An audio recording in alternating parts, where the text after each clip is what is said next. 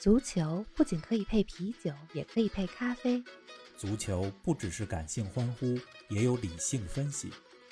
足球不只有皇马、巴萨、梅西、C 罗，也有不为人知但值得歌颂的球队和球员。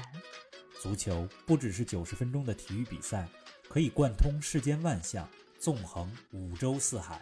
足球小世界，世界大球场，一杯咖啡的时间，陪你聊足球，但不止于足球。上周末英超焦点战，曼城一比二负于切尔西，阿奎罗射失了勺子点球，制造出了尴尬的一幕。曼城也错失了提前夺冠的良机。勺子点球是个神奇的存在，成功了则是艺高人胆大，失败了则是尴尬至极。勺子点球是如何起源的呢？世界足坛有哪些经典的勺子点球？更多精彩内容尽在本期足球咖啡馆。听众朋友们，大家好，欢迎来到新一期的节目。冯老师你好啊，林子好，听众朋友们大家好。嗯，本周咱们两期节目，两个不同的话题。是前两天呢，刚跟大家聊了黄色潜水艇比利亚雷亚尔，今天呢，咱们来聊勺子点球。好啊，欧冠当中啊，其实咱们说了不少曼城、切尔西，本来不想说他们了。结果上周末的英超焦点大战当中，发生了有趣或者说可以说是非常尴尬的一幕吧。阿奎罗射失了一粒勺子点球，这个勺子点球的关键之处哈，就在于你得晃过门将，没错，在门将失去重心的情况下，轻轻一搓把球打进。然而阿奎罗这个球没有骗过门迪，而且踢的也不好。被门迪轻松抱住，正好也是借着这个机会跟大家来聊聊勺子点球。它确实是个神奇的存在，甚至有一些杂耍炫技的成分在这里边。是啊，演砸勺子点球的球星可是大有人在，甚至还包括 C 罗和内马尔。冯老师，你怎么就专挑阿奎罗罚丢点球的时候来说这个话题呢？怎么就跟他过不去了呢？这阿奎罗的点球啊，确实值得说的说。嗯，首先呢，是他这个罚丢点球的时机，曼城当时上半场一比零领先。上半场快结束的时候，获得了一个点球。如果阿奎罗把这球踢进去了，上半场就二比零领先，拿下比赛的机会非常之大。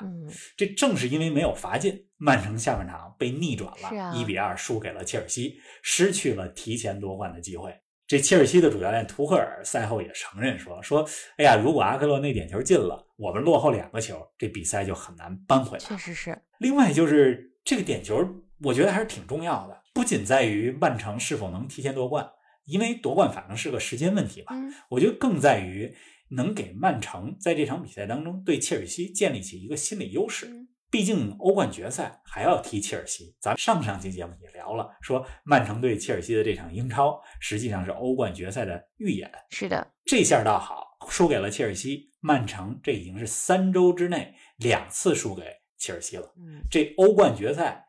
现在心理优势实际上是在切尔西这一边。是的，你看阿奎罗罚丢捡球的时候，瓜迪奥拉也非常的失望，一直在拍自己的头。嗯，这第三呢，咱们要说说阿奎罗的职业生涯。嗯，因为这个点球很有可能是阿奎罗职业生涯最后一次代表曼城发点球啊。阿奎罗前几个月的时候已经宣布了，这个赛季一结束就要离开曼城。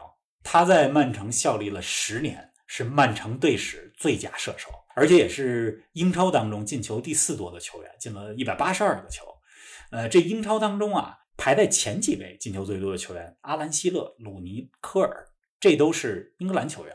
所以这也让排在第四的阿奎罗成为了进球最多的非英格兰球员，在英超联赛当中。所以你说这个阿奎罗十年曼城生涯，这收获了无数的光辉时刻。而且今年曼城夺冠之后。这将是他十年代表曼城获得的第五座英超冠军奖杯，而且这赛季还有可能收获欧冠呢，是吧？你说你把这点球干净利落的踢进去，别挖花儿，帮助曼城提前锁定冠军，对吧？那是一个多完美的收尾。啊 然而，可能就是因为刚才咱们说的这些原因，让阿奎罗站在点球点罚点球的时候想多了，想太多了，才选择了勺子点球方式。估计他当时在想：哎，我是俱乐部传奇，对吧？我离开之前呢，我不仅要进个球，而且要特别优雅的进个球。我想这可能也是阿根廷人的天性，有可能。如果同样的情形放在马拉多纳的身上，马拉多纳也可能会做出同样的选择。是啊，我想这个勺子点球虽然没打进啊，但是不影响阿奎罗以传奇身份在今夏离开曼城。说到勺子点球，我脑子里第一个想到的是2006年世界杯决赛，意大利对阵法国，齐达内在那场比赛中打进了一粒勺子点球。在世界杯决赛当中敢用这种方式踢点球，只能说齐达内真的是艺高人胆大呀。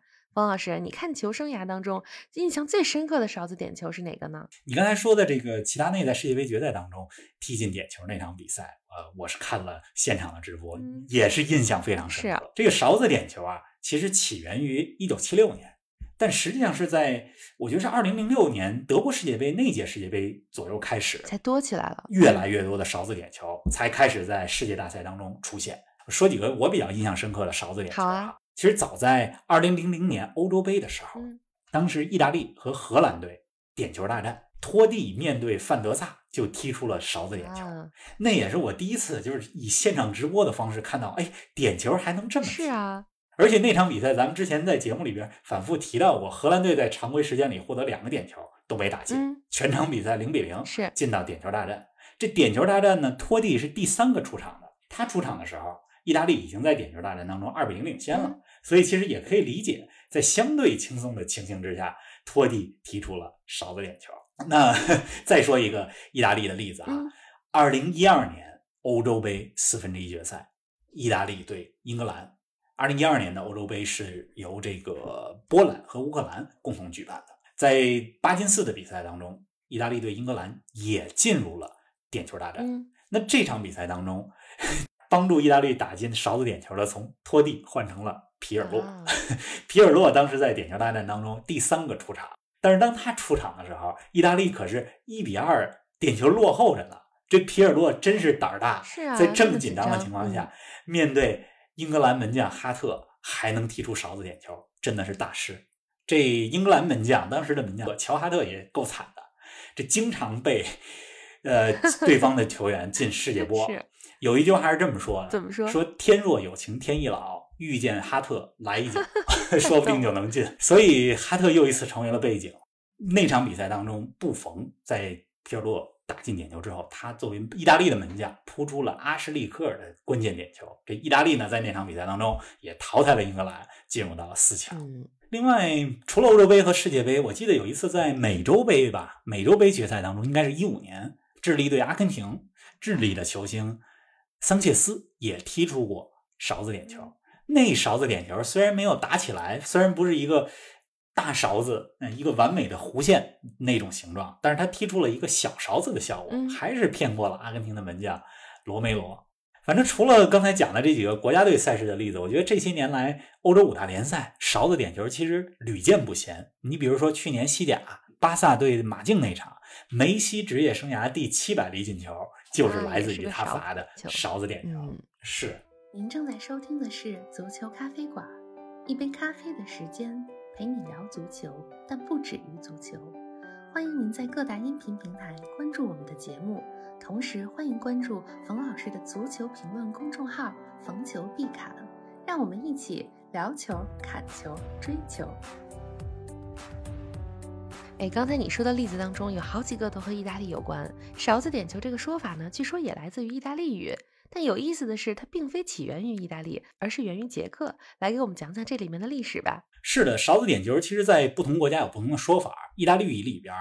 形容这种点球方式的词儿翻译成中文正好是勺子，所以咱们其实中文翻译说是勺子点球，是采取了意大利语里边的这个说法。你像在巴西，这种点球就被翻译为叫小铲子，就跟铲土似的，把这土铲起来了。但是它实际的起源是来自于捷克，勺子点球的英文的官方说法叫做 panenka。这个 panenka 呢，它就是一个捷克球员的名字，是以这个。在历史上，大家公认说他在世界大赛第一个打进勺子点球的球员，他的姓氏命名的。一九七六年的欧洲杯决赛，当时是捷克斯洛伐克对德国队，应该说这是前西德队，双方在点球大战之前战成了二比二，打平了，所以就进到点球大战。是点球大战前三轮都进了，第四轮捷克打进了，西德队的赫内斯踢丢了点球。这赫内斯是谁呢？就是现在的拜仁主席。所以来到第五轮最后一轮罚点球的时候，捷克这边只要进球，捷克就赢了。是啊，那捷克呢？捷克斯洛伐克来罚点球的人就叫做帕年科帕宁卡，他呢这个点球就踢出了勺子点球，帮助捷克队获得了冠军。原来是这样，这个点球罚的方式让大家眼前一亮，而且当时的解说员评述语言是。我这简直是个 天才，是用这样的方式来发点球。我后来我还看了一下那个球的录像，真的是挺精妙的。帕年科高速助跑，德国当时的门将是传奇门将塞普迈耶，以为他要打向球门的左右啊，任何一方，所以就扑向左路了。是啊，他身体已经出去的情况下，帕林卡他把球轻轻一搓，掉向了球门的中路。捷克斯洛伐克战胜了。当时的世界冠军队西德队获得了那届欧洲杯的冠军。帕林卡今年七十二岁了，是目前还是呃捷克的球队布拉格波西米亚人队的呃俱乐部的主席。去年呢还得过新冠，当然大家还挺担心的，不过后来也恢复的挺好。每一次罚进勺子点球的时候，大家也在说，哎，实际上是在向当年的帕年科呃致敬。是的，不过英国人好像。呃，有不同的看法。他们总有自己的想法。对他们觉得说，英国的球员有一个人叫比利梅雷德斯，他是一个威尔士的球员，说是早在二十世纪初一九零零年左右就踢出过勺子点球。反正我觉得谁先踢出的其实已经不那么重要了，对吧？重要的是这种优雅。甚至带有一点杂耍，这种点球方式被一直流传了下来。是的，哎，咱们刚才说了说勺子点球的历史，我觉得还挺有意思的，也说了不少成功的案例。再给我们讲几个不成功的案例吧。哎，我记得去年比赛里，西班牙队长拉莫斯是不是也砸过一次勺子点球啊？没错，玲子记得挺清楚的。去年十一月欧洲国家联赛，瑞士一比一打平西班牙那场比赛，拉莫斯实际上有两个主罚点球的机会。是第一个球踢偏了，嗯，第二个点球。踢出勺子眼球，但没踢好，让瑞士的门将索莫给扑住了。实际上，拉莫斯在西甲联赛当中啊，经常踢进勺子点球，只不过是这次演砸了。另外，二零一二年欧洲杯的时候，对吧？西班牙和葡萄牙当时也有一场点球大战，当时。就是拉莫斯罚进了一个勺子点球，也是在关键比赛当中罚进了，只不过去年这回演砸了。是的，那其他罚丢勺子点球的知名球员也有不少，C 罗、范佩西、内马尔、斯特林，还有刚才咱们说皮尔洛和托蒂罚进过，嗯，对吧？多么优雅，多么风光，但是其实这俩人都罚丢 过。是的。另外，这个赛季的英超当中，除了阿奎罗以外。富勒姆的前锋卢克曼其实也踢丢过勺子点球，所以这个给阿奎罗垫背的人多着呢。阿奎罗不用有压力。是的，哎呀，既然勺子点球有着一些杂耍的味道啊，那你觉得踢勺子点球算不算是不尊敬对手呢？我觉得不算吧。其实这和其他一些不尊重对手的行为还不太一样。比如说，有的时候球员。晃过门将，对吧？不是特别痛快的把球就推进空门，而等对方的防守队员上来，或者等本方的队友上来庆祝一下，再把球打进，那是不尊重。那我觉得勺子点球更多是一个选择，对吧？你作为踢点球的人，如果你用这种方式选择用它来踢，打进了很优雅；如果没进，你就得承担后果。是的，无数人都会说，你有机会很容易把球干脆溜了打进，非要这么冒险，非要这么砸。对，我觉得足球呢，终归是一场游戏。勺子点球其实也很好的象征了说，哎，足球是一个游戏和艺术之间的完美结合，也增加了比赛的观赏性，乐趣也是一个挺有趣儿的事儿。对。哎，咱们这周的节目呢就要到尾声了。冯老师，你来给我们说说接下来的这个周末有哪些重要的比赛值得大家关注呢？五大联赛现在都进入到了收官阶段，得得赶紧踢完啊！对呀，欧洲杯再过三四周，一个月就开始了。给大家推荐几场这周末的球吧。啊。北京时间这周五凌晨，曼联对阵利物浦。哦，这场被推迟了的英超双红会终于要来了。是的。前几周咱们不是说曼联的球迷抗议？攻占了老特拉福德，让这场球没法踢吗？这场比赛补赛来了。对，这场比赛对利物浦来讲也相当重要。呃，只有取胜才能保留晋级下赛季欧冠的希望。另外啊，这周日的凌晨，英格兰足总杯决赛，莱斯特城对切尔西。之前咱们也讲过了，英格兰足总杯这是世界足坛历史上最悠久的杯赛，大家有机会可以看一看这场比赛，我觉得会会挺精彩的。莱斯特城对莱切尔西。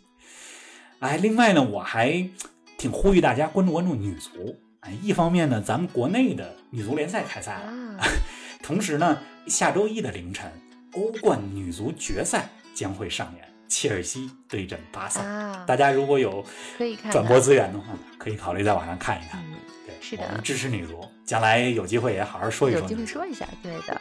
无论是女足呢，还是英超双红会，总有一场比赛是你值得看的。那咱们下期节目不见不散，不见不散。